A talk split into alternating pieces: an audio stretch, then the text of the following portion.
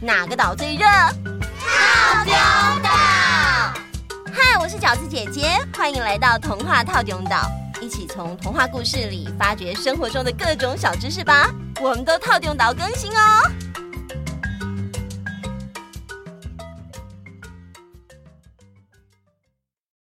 嗨，大家好，各位岛民们好哦！大家好。上次我听了日月潭的故事，回家 Google 了一下，发现台湾有好多地方都有传说故事，哎，但是我之前都不太知道。那有什么关系？跟着我们听故事，就会慢慢吸收到啦。那小圆姐姐，你今天再讲一个关于台湾地名的故事嘛？啊，我也想听。嗯，那我先问你们，你们去过高雄吗？我没去过。还有 Friday，呃，我之前去过，有去西子湾吃冰，还有坐船去旗津。西子湾的海边好美哦，夕阳也很漂亮。还有一所中山大学在那边，嗯，在那边上课的话，每天都可以欣赏这么美的风景，一定很像度假。嗯，我也有去过哦，我有去过高雄港、爱河，还有博尔特区。我在河边有骑脚踏车，也有坐船游高雄港。整个城市跟水好接近哦，感觉很舒服呢。我呢，则是去过莲池潭。莲池潭的周围有很多庙宇，远方还有一座很奇特、很像被削掉一半的山呢。嗯、削掉一半的山？没错，没错，这座削掉一半的山就是今天故事的主角哦。至于一座好好的山，为什么会有一半不见了呢？就让我们来听今天的故事吧。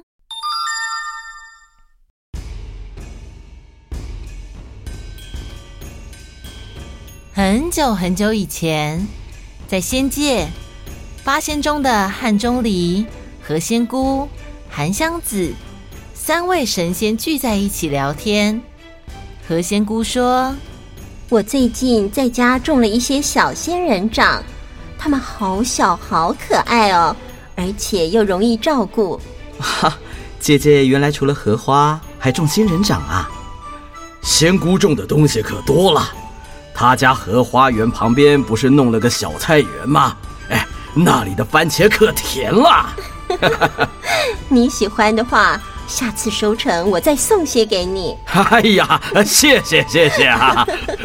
韩湘子，你最近呢？啊，我跟你们说，我发现现在凡间的小朋友们跟我一样都会吹笛子呢。哦，从小就养成音乐素养，很好啊。对呀。不过这些小朋友吹的笛子跟我的竹笛不太一样。怎么说呢？他们吹的那种笛子啊，名叫直笛，是西洋巴洛克时代的标准独奏乐器。吹奏方法并不难，但是听说指法极为复杂，所以啊，我最近正在练习。哎，你何不秀个两手，让我们开开眼界啊？是啊，我也很有兴趣呢。啊，好啊。那我就献丑了。Friday 老师，哎，音乐请下。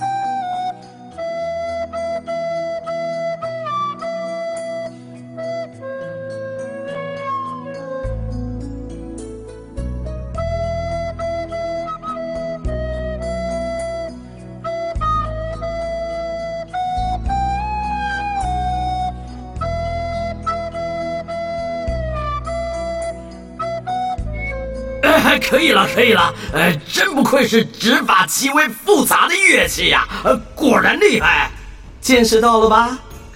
啊，嗯，啊，对了，汉钟离，嗯，也说说你最近想做什么吧？哦，最近想做什么啊？其实我有打算再收个人当徒弟。哦，那你想找什么样的人呢？其实高矮胖瘦、富贵贫贱都无所谓，重点是啊，我想找个知足不贪的人当徒弟。我决定乔装成一位卖汤圆的小贩，用到处卖汤圆的机会去试验人性，以便在人群中寻找适合当我徒弟的人。于是，汉钟离下到凡间，并用他随身携带的蒲扇，对着一座山轻轻一挥，这座山的一侧就像被削过一样平整，而那些掉落下来的土石变成一颗一颗的汤圆。汉钟离把所有的锅具器材放上担子。挑着扁担，将这些汤圆拿到街上去卖。来来来，又大又好吃的汤圆，一颗一文钱，两颗两文钱，吃三颗不用钱啊！啊？什么？吃三颗不用钱？哎呦，对对啊！吃颗再吃颗再，当然要吃啊！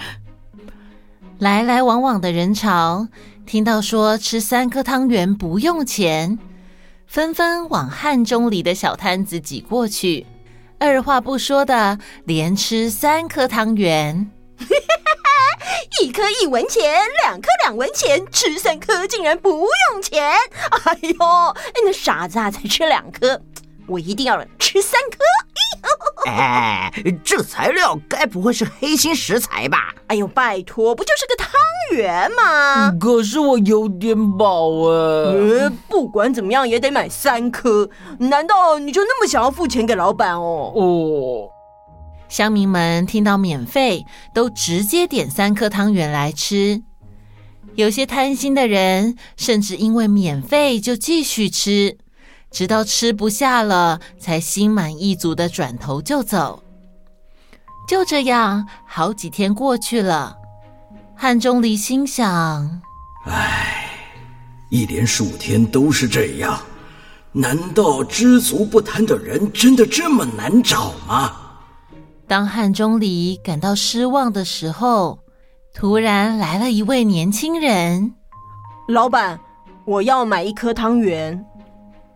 这位年轻人说：“只要买一颗汤圆。”这让汉钟离非常的好奇，并且反问年轻人说：“年轻人啊，你为什么不跟其他人一样，只要吃三颗汤圆就可以免费呀？”“ 没关系，没关系，我只想吃一颗，就付一颗的钱。”年轻人吃完一颗汤圆，付完一颗的钱就走了。留下非常惊讶的汉钟离在原地。第二天，年轻人又来了。老板，我要买一颗汤圆。呃，年轻人啊，你年纪轻，耗费体力大，而且我这三颗汤圆反而可以免费耶。没关系，没关系，我就只想吃一颗，就付一颗的钱。就这样，连续四天。年轻人吃完一颗汤圆，付完一颗的钱就走了。第五天，年轻人又来了。老板，我要买一颗汤圆。年轻人啊，你到底为什么只买一颗汤圆呢？我看你不像吃不下的人呐。三颗汤圆反而省钱，不是吗？我知道。可是我觉得您从大老远挑个重担来这里做生意，总不能老让您亏本吧？所以我决定要用钱买汤圆。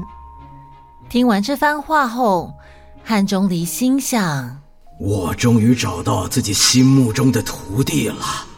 于是汉钟离变回神仙的样貌，向年轻人说：“我是天上的神仙。”到凡间是想找个知足不贪的有缘人当徒弟，年轻人，你就是我要找的人，你愿意成为我的徒弟吗？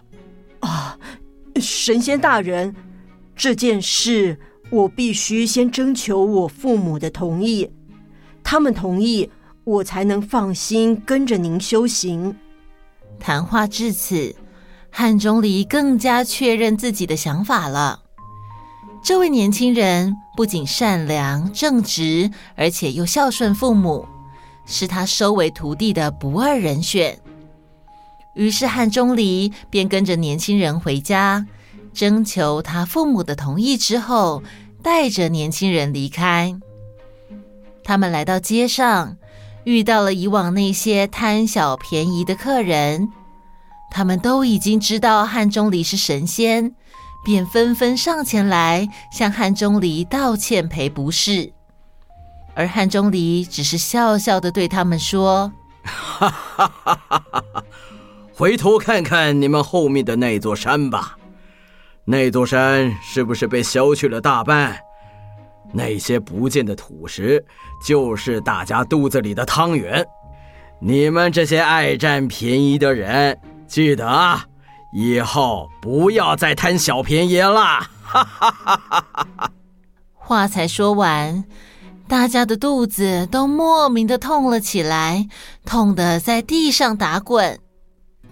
至于汉钟离，则带着他新收的徒弟离开凡间，回到仙界去了。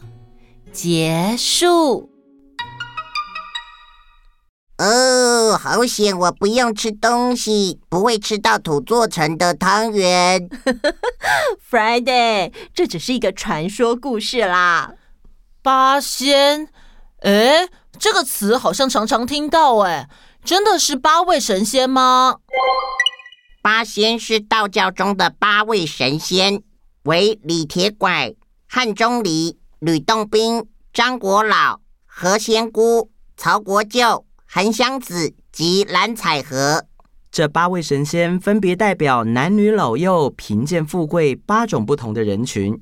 由于八仙都是凡人得道变成神仙，所以个性与百姓较为接近。他们在道教中是相当重要的神仙代表哦。嗯，真的有很多很多的故事是关于这八位神仙。就像我们常常听到的“八仙过海”，就是描述这八位神仙在海边的宴会上喝酒聊天。他们聊到尽兴的时候，相约去海上游玩。但是说好了，大家都不可以搭船，所以八仙们就开始各自施展本领，在海上移动。所以八仙过海，各显神通，也就变成了一句歇后语，表示大家各凭本领完成任务的意思哦。哇，好有趣哦！